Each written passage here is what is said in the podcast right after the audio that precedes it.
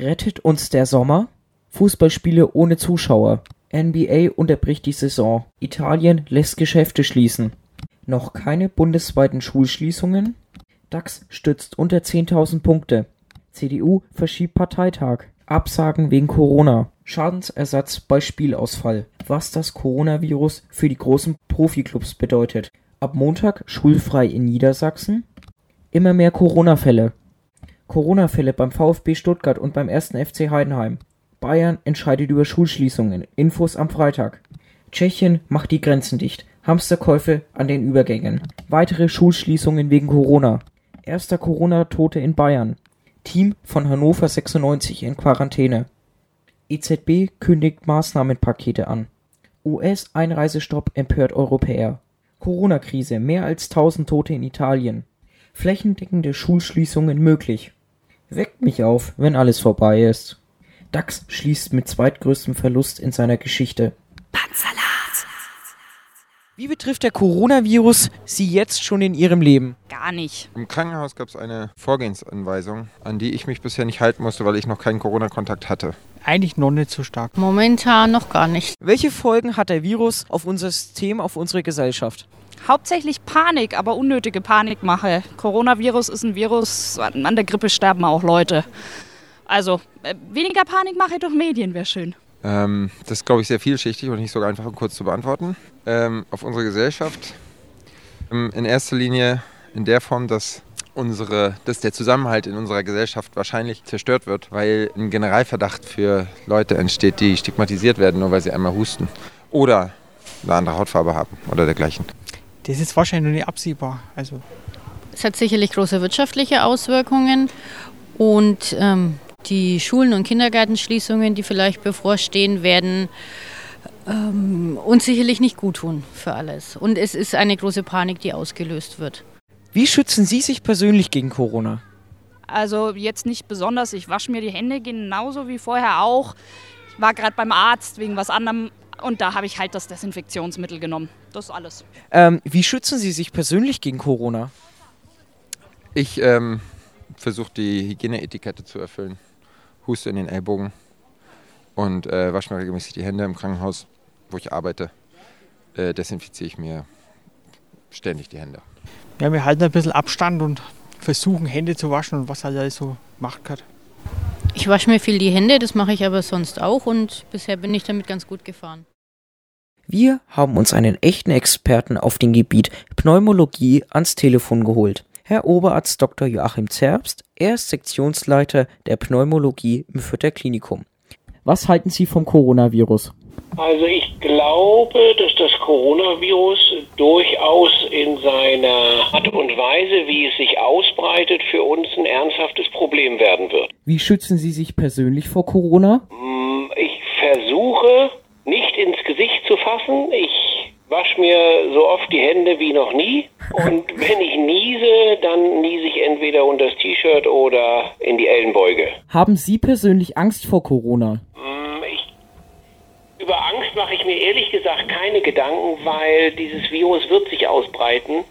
Wir können das in der Art und Weise, wie schnell es sich ausbreitet, ein bisschen eindämmen, aber ich glaube, dass ich mich wirklich langfristig dafür schützen kann, geht nicht und ich möchte trotzdem noch leben. Keine Angst. Sind Sie der Meinung, dass um Corona, naja, zu viel Panik gemacht wird oder es aus Ihrer Sicht her gerechtfertigt ist? Also mein Eindruck ist, dass es, ähm, wie es immer so ist, dass das ein Hype ist. Jeder nimmt es auf, jedes Social Media, jede Presse, ob online oder print. Ähm, und ich glaube, wichtig ist, dass man darüber redet und ich glaube, insofern ist das nicht Panikmache. Und der Punkt, es ist immer so, es wird einige geben, die sagen, man kann da völlig entspannt sein und muss sich gar keine Sorgen machen, das ist weniger schlimm als eine Grippe. Und es wird eine andere Gruppe geben, und die gibt es leider Gottes auch, die sehen da Millionen von Toten auf uns zukommen. Wobei man, wenn man ganz ehrlich ist, für beide es durchaus mathematische Modelle gibt, aber nichts ist bewiesen und nichts ist wirklich sicher, dass es so kommen wird. Geht Ihrer Meinung nach für die Bevölkerung eine explizite Gefahr aus? Meiner Meinung nach, glaube ich, ist das Problem, was wir mit Corona haben, für die Bevölkerung größer als das Problem, was wir mit Influenza haben. Aber auf der anderen Seite muss man sagen, wohl da die Bevölkerung weiß, dass sie sich vor Influenza wirklich effektiv durch die Impfung schützen will, aber ich glaube bestimmt 50 Prozent überhaupt nicht geimpft sind, habe ich den Eindruck, dass es ja, es ist problematisch, aber die Bevölkerung ist da bereit dazu.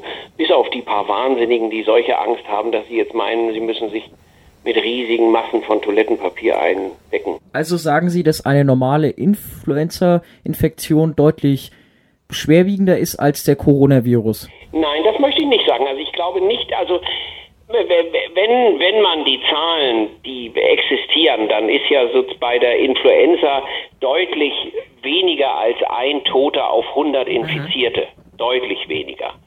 Und bei Corona sieht es momentan so aus, dass es eher bei zwei bis drei liegt, wobei da sind immer Unschärfen drin, dass man nicht weiß, habe ich wirklich alle Infizierten erfasst mhm. und so weiter. Also ich glaube, es sind sich alle darüber einig, dass die Wahrscheinlichkeit am Coronavirus wirklich zu sterben größer ist als an der Influenza.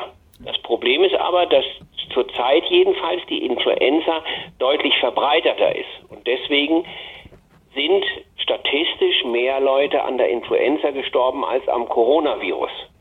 Das Problem ist aber, dass die, wie zählig, ob ein Tod in Zusammenhang steht mit der Infektion.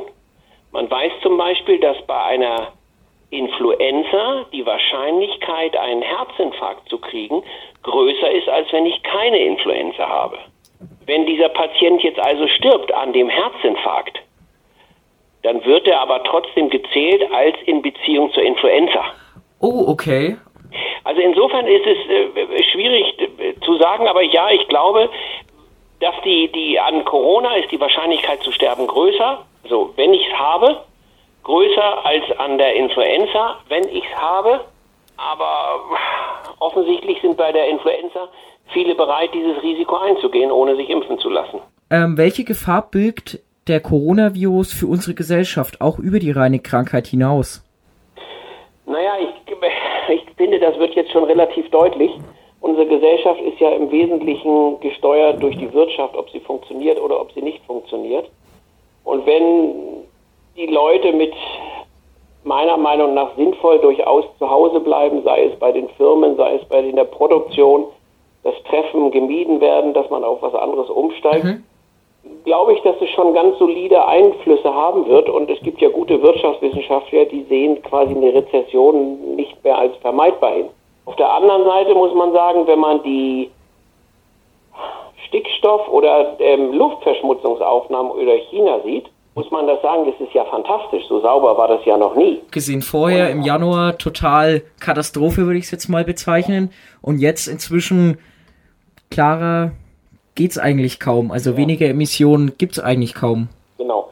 Aber was ich so bemerkenswert finde und auf der anderen Seite erfreulich, wenn ich daran denke, wie viele Demonstrationen es für äh, Fridays for Future genau, genau. Ähm, gibt mit Greta Thunberg, die über den Atlantik fährt und mit dem Boot und äh, große Diskussionen mit allem drum und dran. Und was sie, wo sie ja darum bittet, ist, dass man sehr viel sinnvoller mit den Ressourcen umgeht, die man hat und muss man so dreimal im Jahr eine Flugreise machen. Wie faszinierend ich das finde, dass es ruckzuck geht, man einfach sagt, nee, wir streichen 50 Prozent aller Flüge. Das ist plötzlich möglich. Absolut. Wie wird der Virus sich Ihrer Meinung in der Zukunft, naja, ausbreiten, entwickeln? Was man weiß, ist, dass der Virus offenbar die Wärme nicht so sehr mag wie die feuchte Kühle. Kälte, glaube ich, Frost mag er auch nicht. Okay. Aber das mag er relativ gerne. Und äh, eine ganz lange Zeit war ja der Gedanke, dass wir noch sozusagen jetzt im Frühjahr hoffentlich damit fertig werden und dann wird mhm. es weniger. Aber ernstzunehmende Forschung sagt wohl, dass der Virus weiterhin ansteigen wird und dass wir den Höhepunkt so Juni bis August haben werden. Allerdings in der Zeit dann mit einem langsameren Anstieg. Und dann kann man nur, dann wird es im Herbst nochmal problematisch. Mhm. Und dann haben wir vielleicht die Quote erreicht, die von Frau Merkel mitgeteilt wurde, von, die, die sie ja von Herrn Professor Drosten hat aus Berlin. Diese hohe Durchseuchungsrate um die 70 Prozent. Wie hilfreich schätzen Sie die Maßnahme der Bundesregierung ein, als Beispiel die Absage von Veranstaltungen mit einer Besucherzahl von über 1000 Leuten. Halten Sie diese Maßnahme als sinnvoll? Dazu muss man sagen, dass diese 1000 eine willkürliche Zahl ist. Also da gibt es keine Evidence-Based, keine Untersuchung, keine Studie, kein gar nichts. Das ist einfach die Zahl, die festgelegt wurde. Und ja, ich halte das total für sinnvoll, weil wir stecken uns ruckzuck an und die Wahrscheinlichkeit, dass wir uns anstecken, wenn wir uns plötzlich mit 300 Leuten treffen, mhm. und ich meine, wir stehen ja nicht auf einem Platz und dann gehen wir alle so raus, dass wir keinen Kontakt mit mehr haben, sondern wir bewegen uns bei den Fußballspielen in der Pause, setzt mhm. man sich irgendwo hin, trinkt man nochmal ein Bier oder isst eine Wurst. Und, oder bei Musikkonzerten gibt es auch Pausen. Also ich glaube einfach, dass es uns damit gelingt, die Infektionsgeschwindigkeit zu verlangsamen, nicht okay. aufzuhalten. Wie schützen sich denn unsere Hörer am besten? Erklären Sie doch einfach mal, wie man sich am besten schützen kann. Man muss den Mittelweg wählen zwischen ich, äh, am besten geschützt ist man, wenn man zu Hause ist und sich das Essen auf die Terrasse liefern lässt und dann, wenn alle weg sind, wenn man drei, vier Stunden gewartet hat und dann mit dem Desinfektionswischtuch dahin geht und sich das holt. Das ist aber völlig übertrieben, weil das keine Lebensqualität ist. Mhm. Was ich einfach machen würde, ich glaube, ich würde heute versuchen, nicht unbedingt mit dem Bus zu fahren. Ich würde nicht unbedingt die Bahn nehmen oder auch nicht den Flieger. Wenn es nicht geht, weil ich beruflich irgendwo hin muss, dann ist das halt so. Aber ich glaube, ich würde all die Dinge, wo ich mit vielen Menschen in Kontakt komme, mhm. so gut wie möglich meiden. Aber das ist meine Philosophie immer, selbst wenn die Influenza da ist. Also davor die Wahrscheinlichkeit, ich werde mich wahrscheinlich nicht von meiner Frau anstecken, aber mit hoher Wahrscheinlichkeit wenn ich irgendwie mal mit der U-Bahn fahre und zig Leute da entspannt in ihr Tuch reinniesen oder in den freien Raum. Okay. Und natürlich dieses, ja, was, was sehr schwierig ist, ist, ist dieses Händeschütteln. In, in, Deutschland hat es ja eine gewisse Kultur, drückt eine gewisse Höflichkeit, mhm. Aufmerksamkeit und so weiter aus. De facto muss man aber sagen, alles das, was ich anfasse, das, äh, äh dann habe ich das infiziert und der Mensch neigt statistisch dazu, ungefähr 20 Mal in der Stunde ins Gesicht zu fassen. Unbemerkt können wir gar nicht ändern, warum das auch immer so ist. Und das aktiv zu verhindern, ist nicht ganz einfach. Wenn ich aber sage, meine Hände halte ich so sauber wie möglich, mhm. sprich, ich fasse nicht jeden an, dann glaube ich, habe ich schon eine Menge getan, weil ich weniger Keime habe. Wo wir uns mal Gedanken machen müssen, ist, was machen wir mit öffentlichen Einrichtungen, mit mhm. der Desinfektion. Wir wissen, dass das Virus über einen relativ langen Zeitraum überleben kann. Oder haben Sie schon mal in Ihrem Leben in der U-Bahn jemanden gesehen, der mit Desinfektionsmittel diese Schlaufen, die von der Decke runterkommen oder diese Stangen abwischt? Ja, noch nicht. Ich glaube, ich glaube, da müssen wir uns Gedanken machen, dass wir diese öffentlichen Dinge, das heißt in Behörden oder sowas, die Türdrücker desinfizieren. Also nicht nur, dass die Leute sich die Hände desinfizieren, dass man auch organisiert, dass jemand durchgeht und sagt, okay, da wo ich kann, wo Publikumsverkehr ist, da versuche ich die Oberflächen, die berührt werden müssen, weil man eine Tür aufmachen muss, weil man einen Fahrkartenschalter eine Taste drücken mhm. muss oder so, immer mal wieder zu desinfizieren. Also sind Sie der Meinung, dass eine Schulschließung in naher Zukunft sich als sehr sinnvoll erweisen könnte? Das weiß ich nicht. Okay. Mein, mein Problem ist, dass ich mir denke, ähm, wenn ich die Schule schließe, mhm. dann sind alle die, die in die Schule gehen, die bleiben jetzt zwei Wochen zu Hause und die, die dann nach zwei Wochen noch gesund sind, gehen wieder zur Schule, freue ich mich. Mhm.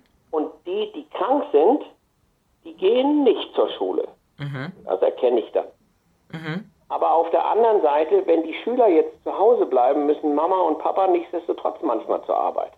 Ja, genau, genau, das ist der größte Punkt, weil Eltern, deren Kinder daheim bleiben, weil Corona-Fälle in der Schule bekannt sind, trotzdem in die Arbeit gehen und trotzdem weiterarbeiten, als wenn nichts wäre, ist meiner Meinung nach bedenklich, weil ein eventueller Coronavirus ja umso schneller verbreitet werden könnte. Genau, aber die Alternative, wenn man diesen Gedanken weitergängt, wo ich ganz bei Ihnen bin, wenn man den Gedanken weitergängt und sagt, okay, dann müsste man die beste Version wäre wahrscheinlich das Leben in Deutschland für zwei, vielleicht drei Wochen komplett lahmzulegen, kein mhm. öffentlicher Verkehr, keiner geht zur Arbeit, keiner macht gar nichts. Das wird nicht funktionieren. Mhm. Aber das wäre eine Version zu sagen, okay, dann haben wir es extrem verlangsamt. So sehe ich das genauso. Ich finde es sehr problematisch, denn gerade dieses Virus hat die Version, dass es von der Zeit, wo es ansteckend ist, bis man auch ansteckend und krank ist, relativ lange man gesund durch die Gegend läuft und andere anstecken kann. Okay, also sind Sie, oder wie muss ich das einschätzen, sind Sie eher der Meinung, dass das Gesundheitssystem darauf vorbereitet ist, dass wir einen so, naja, eine Pandemie gut überstehen oder eher nicht? Also ich glaube, unser Gesundheitssystem hat deutliche Lücken. Mit der Versorgung fängt es bei Mundschutz an. Wir fangen jetzt an. Mundschutz, oder die Bundesregierung hat, glaube ich, gestern oder vorgestern Riesenmengen an Mundschutz gekauft. Meiner Meinung nach viel zu spät und dafür zu teuer, weil der Preis bla bla bla. Ähm, was ich aber glaube, was für uns ein riesiges Problem ist, ist der Föderalismus. Dass die Ideen, diese Empfehlungen, die von dem Bundesgesundheitsministerium kommen, durchaus nicht schlecht sind, aber dass jeder vor Ort die unterschiedlich umsetzen kann.